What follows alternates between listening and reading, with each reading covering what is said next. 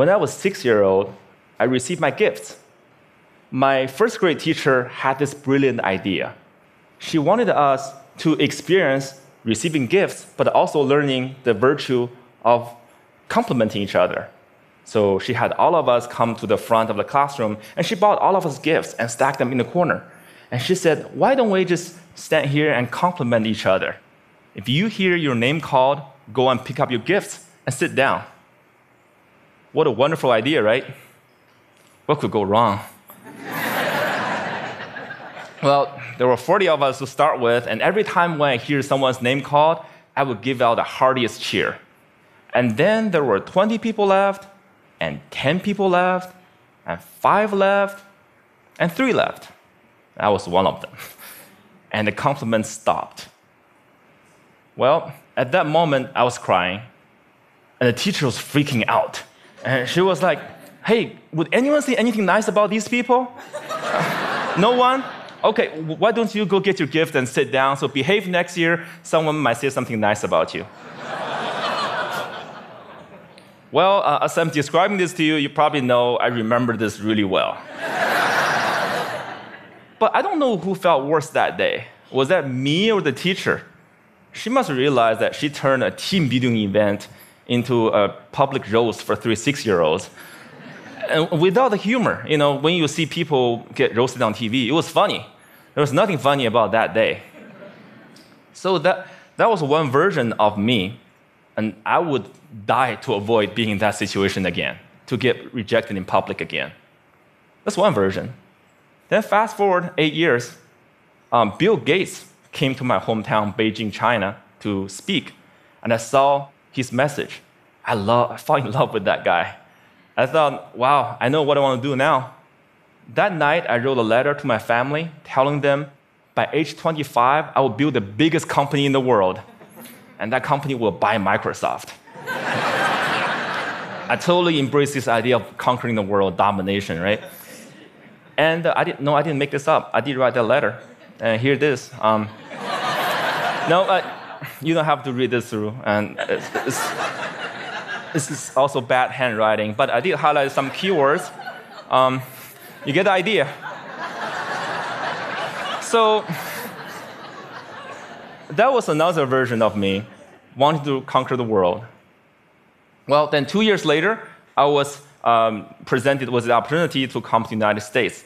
I jumped on it. And because that was where Bill Gates lived, right? So I, thought that was the start of my entrepreneur journey. Then, fast forward another 14 years, I was 30. Nope, I didn't build that company. I didn't even start. I was actually a marketing manager for a Fortune 500 company, and I felt I was stuck. I was stagnant.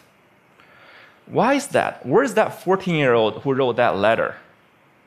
It's not because he didn't try, it's because every time I want, had a new idea, every time I wanted to try something new, even at work, I, I wanted to make a proposal, I wanted to speak up in front of people in a group, I felt there was this constant battle between the 14 year old and the 6 year old.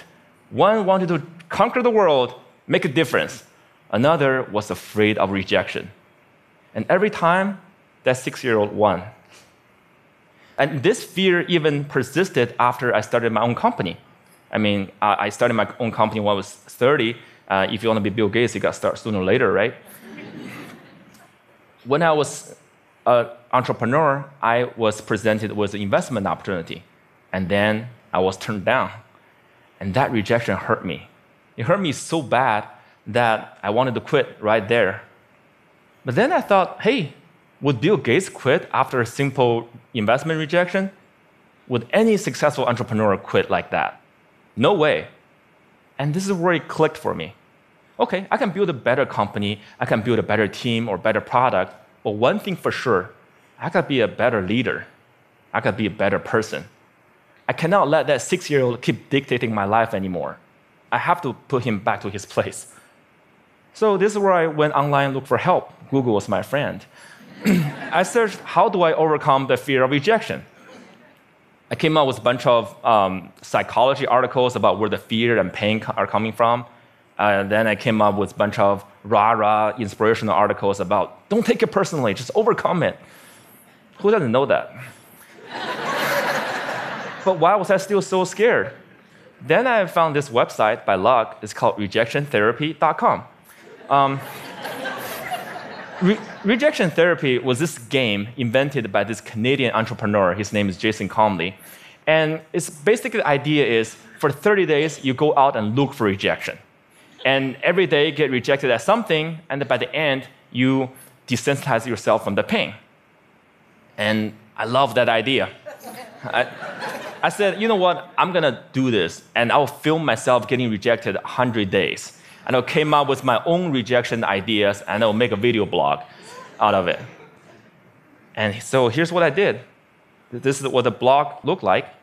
Um, day one, Bar- borrow $100 from, borrow $100 from stranger. So this is where I went to where I was working. I, uh, came downstairs and saw this big guy sitting behind the desk. You know, he, he looked like a security guard. So I just approached him. And I was just going, I was just walking, and that was the longest walk in my life.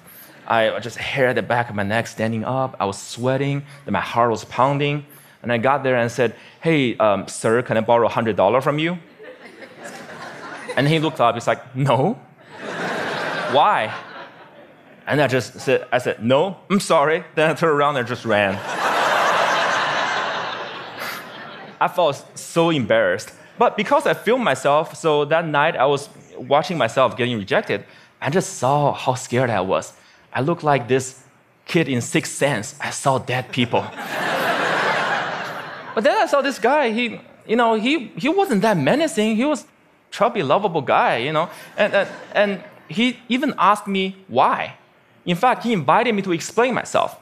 I could have said many things. I could have explained, I could have negotiated. I, I didn't do any of that. All I did was run. I felt, wow, this is like a microcosm of my life. Every time I feel the slightest rejection, I would just run as fast as I could. And you know what? The next day, no matter what happens, I'm not gonna run. I'll stay engaged. Day two, request a burger refill. It's where I finished, uh, went to a burger joint, I finished lunch, and I went to the cashier and said, Hey, can I get a burger refill? And he was all confused. I was like, What's a burger refill? I said, Well, just like a drink refill, but with a burger. and he said, Sorry, we don't do burger refill, man.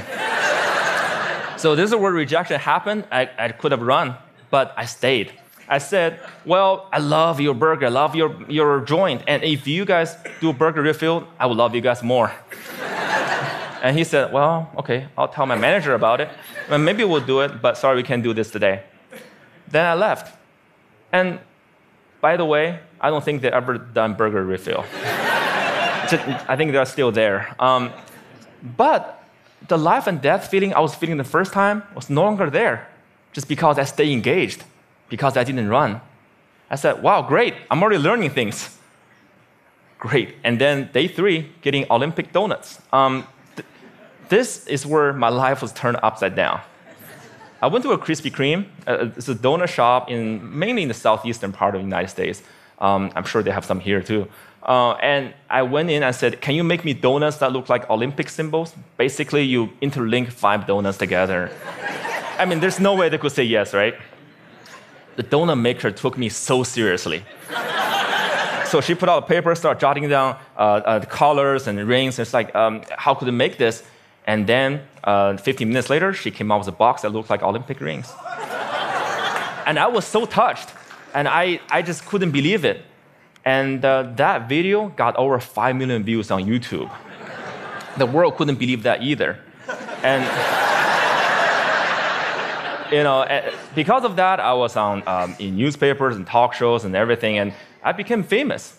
A lot of people started writing emails to me and, and saying, what, you are, what you're doing is awesome. But you know, fame and notoriety did not do anything to me. What I really want to do was learn and to change myself. So I turned the rest of my 100 days rejection into this playground, into this research project. I wanted to learn, see what I can learn. And then I learned a lot of things. I discovered so many secrets. For example, I found if I just don't run, if I got rejected, I could actually turn a no into a yes. And the magic word is why. So one day I went to a stranger's house, had this flower in my hand, and I said, knock on the door, I said, hey, can I plant this flower in your backyard? and, and he said, no. Um, but before he could leave, I said, hey, can I, can I know why? And he said, well, I have this dog in, that would dig up anything I put in the backyard. I don't want to waste your flower. If you don't do this, go across street and talk to Connie. She loves flowers. so that's what I did. I went across and knocked on Connie's door, and she was so happy to see me. and then half an hour later, there's this flower in Connie's backyard. I'm sure it looks better now. But had I, had I left after the initial rejection, I would have thought, well, it's because uh, the guy didn't trust me, it's because I was crazy, because I didn't dress up well, I didn't look good. It was none of those. It was because what I offered did not fit what he wanted. And he trusted me enough to offer me a referral, using sales term. Um, I, I converted that referral. Then one day, I, I also learned that I can actually say certain things and maximize my chance to get a yes. So, for example, I, one day I went to a Starbucks and asked the manager, "Hey, can I uh, be a Starbucks greeter?" He's like, "What's a Starbucks greeter?" I said, "Do you know those Walmart greeters? You know those those people who say hi to you before you walk in the store and make sure you don't steal stuff, basically." And I, I, I want to give a Walmart experience to Starbucks customers. well, I'm, well, I'm not sure that's a good thing, actually. Um, actually, I'm pretty sure it's a bad thing. Um, and he was like, oh, oh yeah, this is how he looked. His name is Eric. He's like, I'm not sure. This is how he, he was hearing me. I'm not sure. Then I asked him, is that weird? He's like, yeah, it's really weird, man. but as soon as he said that, his whole demeanor changed. It's as if he's putting all the doubt on the floor. And he said, yeah, you can do this, and just don't get too weird. So so for the next hour, I was the Starbucks greeter. I say hi to every customer that walked in and uh, give them holiday cheers. Uh, by the way, I don't know what your career trajectory is. Don't be a greeter. it was really boring. Um, but then I found I could do this because I mentioned, is that weird? I mentioned a doubt that he was having. And because I mentioned, is that weird? That means I wasn't weird. That means I was actually thinking just like him, seeing this as a weird thing. And again and again, I learned that if I mention some doubt people might have before I ask the question, people, I gain their trust. People will more likely to say yes to me. And then I learned I could fulfill my life dream by asking. You know, I, I came from four generations of teachers. And uh, my grandma has always told me, hey, Jia, you can do anything you want, but it'd be great if you become a teacher. but I want to be an entrepreneur, so I didn't. But it has always been my dream to actually teach something. So I said, what, what if I just ask and teach a college class? So I live in Austin at the time, so I went to University of Texas in Austin, knocked on professors' doors, and said, "Can I teach your class?" Um, well, I didn't get anywhere the first t- couple times, but because I didn't run, I, I kept doing it, and on the third try, the professor was very impressed. It's like no one has done this before. And I came in prepared with the PowerPoints and, and my lesson. It's like, well, I can use this. Um, well, when you come back in two months, I'll fit you in my curriculum. And two months later, I was teaching a class. This is me. You probably can't see this a bad picture. Um, you know, sometimes you get rejected by lighting, you know. Um, but when I, when I finished teaching that class, I walked out crying because I, I thought I could just fulfill my life dream just by simply asking. I thought I used to think I have to accomplish all these things, have to be a great entrepreneur or, or learn, get a PhD to teach. But no, I just asked and I could teach. And in that picture, which you can see, um, I, I, I, quoted uh, Martin Luther King Jr. Why? Because in my research, I found the people who really changed the world, who changed the way we live and the way we think, are the people who were met with initial and often violent rejections. People like Martin Luther King Jr., like Mahatma Gandhi, Nelson Mandela, or even Jesus Christ. These people did not let rejection define them. They let their own re- reaction after rejection define themselves. And they embrace rejection. And we don't have to be those people to learn about rejection. And in my case, rejection was my curse, was my boogeyman. It has bothered me my whole life because I was running away from it. Then I started embracing it. I turned that into the biggest gift in my life.